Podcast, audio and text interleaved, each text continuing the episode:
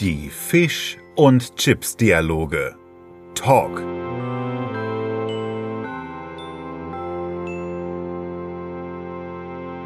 Hi, ich bin Julius und Ich bin Felix. und wir wollen immer noch einen Bestseller schreiben. Wir haben euch jetzt gerade die ersten Kapitel schon mal zur Verfügung gestellt, das, was wir vorher schon geschrieben haben. Und äh, jetzt sind wir an dem Punkt, wo unsere Ideen eigentlich zu Ende sind und wo wir irgendwie neue Ideen brauchen. Und ich glaube, das erste Mal ist es noch äh, relativ einfach. Ich bin heute Morgen Bahn gefahren. Du bist Ähm, Bahn gefahren. ja, zu dir. Und es gibt ja gerade diese ganzen Corona-Regeln, ähm, Mundschutz tragen und so weiter und so fort. Und äh, ich musste irgendwann auf die Toilette. Das ist der unspannende Teil der Geschichte. Und die Toilette war aber hinter einem Abteil, also hinter einem ganzen Waggon, der barrikadiert war von zwei ambitionierten Müttern. Also sie haben einen Kinderwagen quergestellt vor die eine Tür des Waggons und einen Kinderwagen quergestellt vor die andere Tür. Das heißt, du konntest diesen Waggon nicht durchqueren, um zu deiner Toilette zu kommen, musste aber wahnsinnig dringend. Deiner Toilette.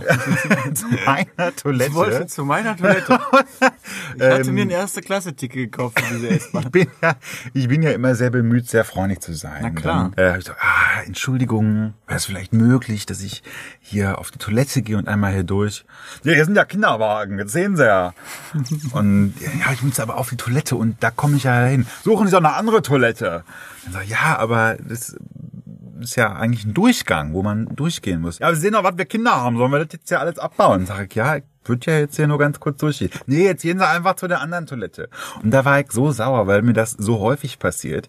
Ich habe das Gefühl, ähm, sobald man Mutter ist von einem Kind, hat man Rechte, die jetzt nirgendwo aufgeschrieben sind, aber Rechte, die sich auf ganz, ganz äh, viel beziehen. Man darf zum Beispiel dir die Vorfahrt nehmen und dann hupst du und dann kriegst du noch so ein, so ein richtig Kind. aggress- so ein aggressives ähm, Gesicht zurück, weil man muss ja jetzt noch ein Kind vom Kindergarten abholen. Oder jemand drängelt sich so vor und sagt, Entschuldigung, und Entschuldigung sage ich nur an Tagen, wo ich sowieso schon reizbar bin. Ne? Entschuldigung. äh, und dann dreht man sich zu ihm, ich muss da jemand Kind abholen.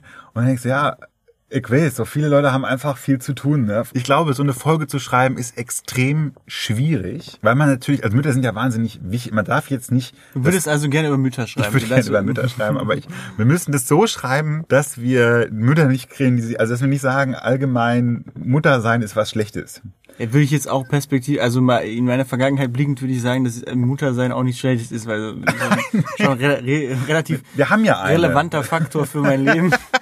War schon meine Mutter auch Wir gewesen. haben ja einen. Ist, ja, dass man Immer noch. einfach nur diese, dieses Phänomen der Übermutter vielleicht Ja. eingreift. Die Mutter, die einen ganzen Bahnwaggon verbarrikadiert, damit sie und eine andere Mutter äh, spielen kann in diesem ganzen Waggon.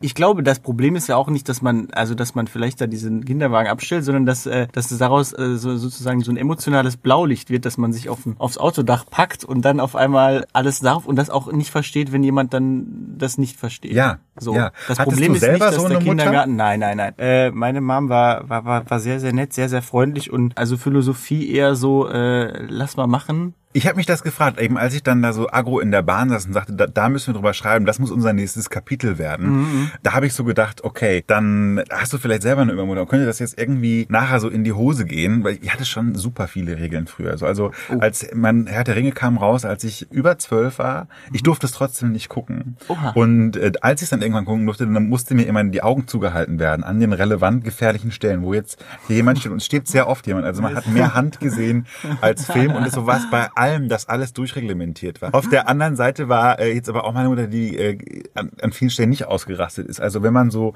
das Haus verlässt äh, in die große weite Welt, um irgendwie mal zu arbeiten, dann kommt man ja irgendwann so an den Punkt, wo man so ein paar Rezepte von zu Hause mitnehmen will.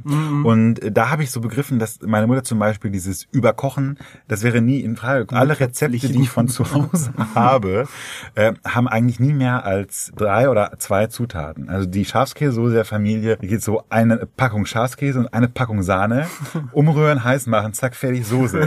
Ne, und der leckere Zwiebeldip, der geht so, Packung Joghurt, Packung Zwiebelsuppe rein, zack, fertig, Zwiebeldip. Und das,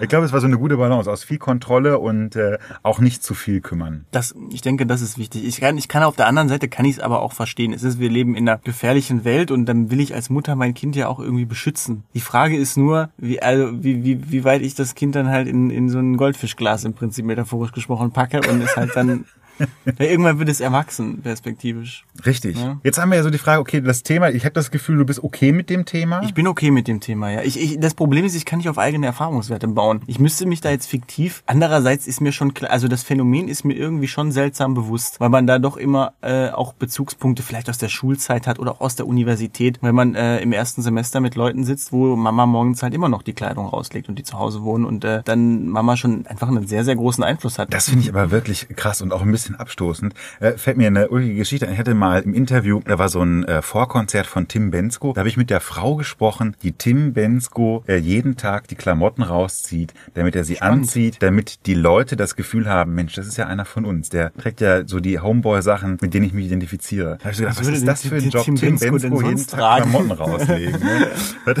Weiß ja nicht, was eine Jeans ist. So. Aber das fand ich, es gibt diese Berufe, das, was Mütter bei einigen Leuten machen aus deinem Ja, genau. Umfeld, das gibt's auch. Na, aber jetzt äh, zurück zum Buch, was ich mir gut Mhm. vorstellen könnte, ist, dass man vielleicht dieses Phänomen so sehr überspitzt, Ja, dass jedem klar ist, okay, wir greifen nicht die Mutter im Allgemeinen an, Das wäre mir auch egal.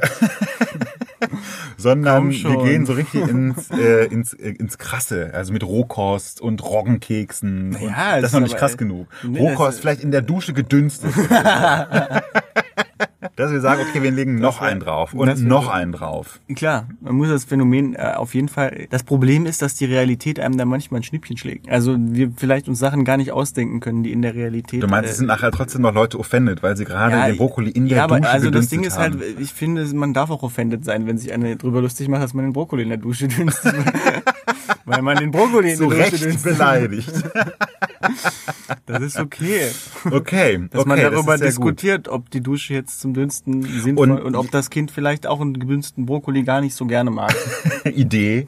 Einmal mal in den Raum gestellt zur Diskussion. Jetzt Vorschlag. natürlich die Frage, wie geht der Totenkopf damit um, wie geht der Goldfisch damit um? Das müssten wir schauen. Also ich, ich würde sagen, der Goldfisch von seinem Charakter her ist der Goldfisch ein Sympath. Also der Goldfisch wird eher eher mal, sag ich mal, verständnisvoll an die Sache rangehen und gucken, ja komm, es ist ja nicht schlecht, was die die Mama kümmert sich so. Vielleicht hat der Goldfisch auch, weiß nicht, wie es bei Fischen so ist mit, mit Müttern. Im Prinzip, Fische sind Schwarmtiere, also da wird der Goldfisch wahrscheinlich kein Einzelkind gewesen sein. Vielleicht andere Erfahrungen auch. Ja, der, der nur so, der nur 8000 Geschwister, meinen Sie?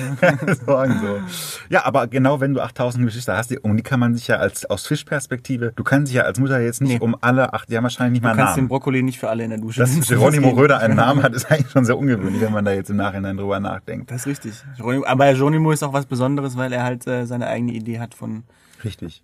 Also er muss dem zugeneigt sein und gleichzeitig ein bisschen irritiert vielleicht, weil Ja. er so viele Geschwister hat und man wird gar nicht so viel verwöhnt. Weil es da schon eine Mensch-Fisch-Differenz auch gibt mal, beim, Thema, beim Thema Mutter. Punkten.